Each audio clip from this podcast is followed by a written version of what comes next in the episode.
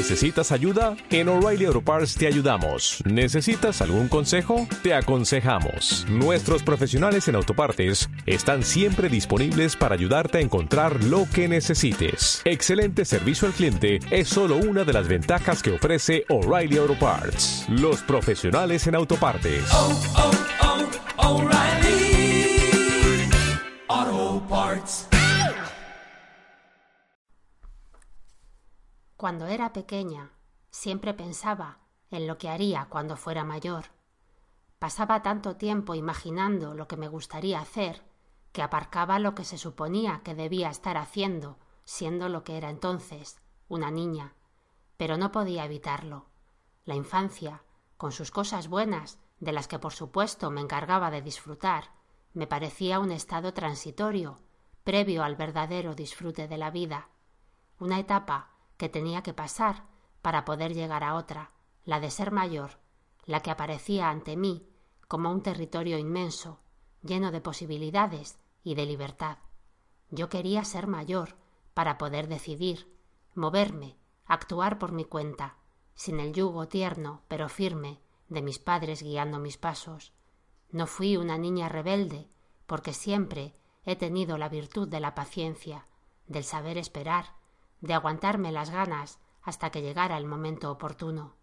Supongo que nadie que me conociese en aquella época podía imaginar que bulleran tantas cosas dentro de mi cabeza.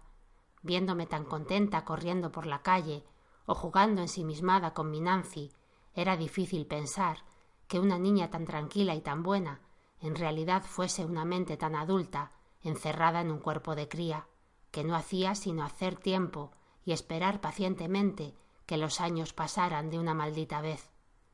Pero ¿qué era exactamente eso que yo envidiaba tanto de las personas mayores? Pues justo lo que yo no tenía en esos momentos, la posibilidad de decidir, un abanico de opciones para valorar y poder elegir entre ellas la más atractiva, la más acorde conmigo, la mía. Pero mientras fuese pequeña, mi vida era lo que era, y no dejaría de serlo ni cambiaría mientras mis padres no decidieran modificar algo, y eso era muy poco probable.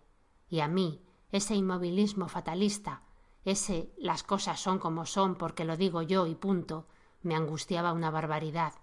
Yo quería pensar que había otras maneras de vivir, distintos modos de hacer las cosas, lo sabía sin saberlo, lo intuía. Esa seguridad de que tarde o temprano llegaría mi momento me lo hizo más fácil, como a esos presos que cada día, con paciencia infinita, tachan con furia los días del calendario. A veces todavía tengo esa misma sensación, la de estar en una estación de tránsito, de camino a alguna parte. Lo que ha cambiado es que ahora no tengo tan claro cuál es la meta, no sé cuál será el punto de llegada, no hay nada concreto que me impulse a avanzar, ni siquiera sé si hay algo. Lo único que tengo es esa inercia que me obliga a no conformarme y seguir adelante, como siempre he hecho, un pie delante, otro detrás.